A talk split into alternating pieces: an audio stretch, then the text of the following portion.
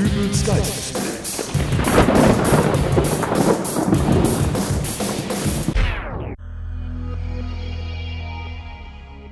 Hallo, grüß Gott, moin moin, wie auch immer und herzlich willkommen zur 191. Ausgabe von Dübels Geistesblitz. Diese letzte Woche war, wenn ich das mal so sagen darf, wohl eine der genialsten in der nun fast fünfjährigen Geschichte von Dübels Geistesblitz. Nicht nur, dass meine Downloadzahlen in die Höhe geschossen sind, nein, Dübels Geistesblitz hat es sogar geschafft, den ersten Platz in den Comedy-Audio-Podcast-Charts von iTunes zu belegen. Also noch vor den genialen Horst Evers, noch vor dem Bademantelträger Ditsche und sogar noch vor die wohl genialste Radiocomedy überhaupt. Frühstück bei Stefanie. Sollte übrigens jemand vom NDR hier zuhören, falls ihr noch jemanden für eine Gastrolle braucht, äh, sagt Bescheid. Ja, möglich war dieser Überflug aber natürlich nur wegen euch Hörern, die ihr wie irre meine Folgen runtergeladen habt. Dafür auf jeden Fall nochmal ein ganz großes Dankeschön. Und äh, ja, jetzt genug mit der Süßholzraspelei, wir fangen sofort an. Kürzlich hörte ich eine Folge des Podcasts Die drei Vogonen. Thematisch ging es unter anderem darin um die Frage, ähm, wann man bei der Polizei die Aussage verweigern darf und einer der drei Podcaster hatte da einen interessanten Fall. Ein Autofahrer wird von der Polizei angehalten und der Polizist stellt die Frage, können Sie sich denken, warum wir Sie angehalten haben? Nun, die beste Antwort, die man da geben kann, lautet, das werden Sie mir doch jetzt sicherlich sagen, oder? Alles andere könnte den Autofahrer nämlich nur Probleme bereiten. Ich habe mir da mal so meine Gedanken zugemacht.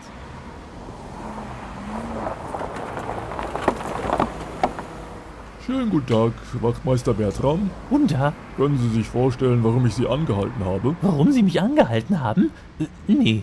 Tja, schauen Sie, mir ist aufgefallen, dass... Oh, ich weiß. Bestimmt der Sprücheaufkleber hinten an der Scheibe. Äh, Sprücheaufkleber? Nein, den habe ich nicht gesehen. Äh, Was steht denn da drauf? Besser eine Pulle Bier als die Polizei. Ja, sehr lustig.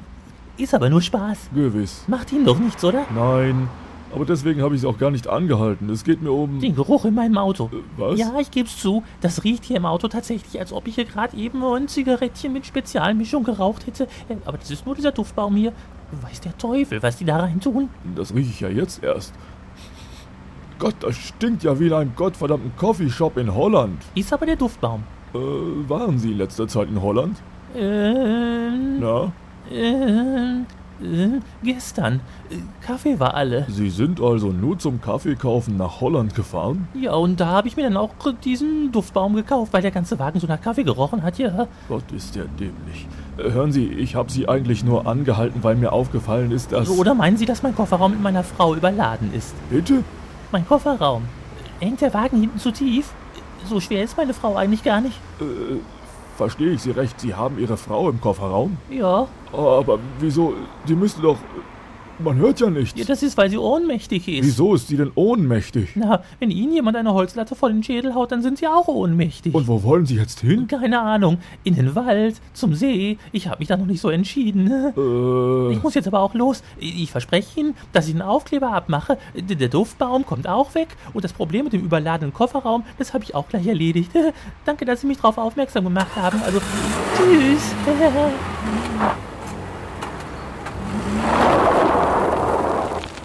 ähm, Ihr rechtes Rücklicht ist defekt. Tja, wieder was gelernt. Also besser bei der nächsten Polizeikontrolle erstmal auf Nummer sicher gehen. Auf Nummer sicher geht übrigens auch der Rechtsanwalt einer Firma, die eine Tribüne des TUS Koblenz aufgebaut hat. Diese bleibt nämlich beim Heimspiel des TUS Koblenz gegen den Fußballverein Eintracht Braunschweig am kommenden Samstag, das wäre der 2. April, gesperrt. Ich gebe es zu, Fußballnachrichten sind innerhalb meines Podcasts relativ selten, aber diese Nachricht hat es in sich. Grund für die Sperrung der Tribüne ist nämlich folgendes. Die Firma, die die Tribüne aufgebaut hat, lehnt jegliche Verantwortung für die Sicherheit ab und fordert den Verein auf, die Nutzung der Tribüne mit Auflagen zu versehen. Nun haben wir alle das Bild eines Fanblocks im Fußballstadion vor Augen. In Vereinsfarben geschminkte Fans, mit Mütze und Schal und weiß der Geier, was der Fanshop noch so hergegeben hat. Aus tausend Kehlen ertönen Fangesänge, es wird geklatscht und es wird gehüpft und äh, halt, stopp. Genau das ist nun eine jener Auflagen, mit der die Nutzung der Koblenzer Tribüne verknüpft werden soll. Es darf nicht mehr gehüpft werden. So schreibt der Rechtsanwalt, Schwingungen der Tribünen durch rhythmisches Hüpfen von Hunderten oder gar Tausenden von Fans haben zu unterbleiben, weil andernfalls die Einsturzgefahr der Tribüne deutlich erhöht ist. Der TUS-Geschäftsführer fragt darum nun genervt, soll ich beim Spielkartenverkauf fragen lassen, ob jemand dick oder dünn ist oder ob er hüpfen will? Ja, warum eigentlich nicht? Und warum sollte man das Ganze nur auf ein Hüpfverbot beschränken?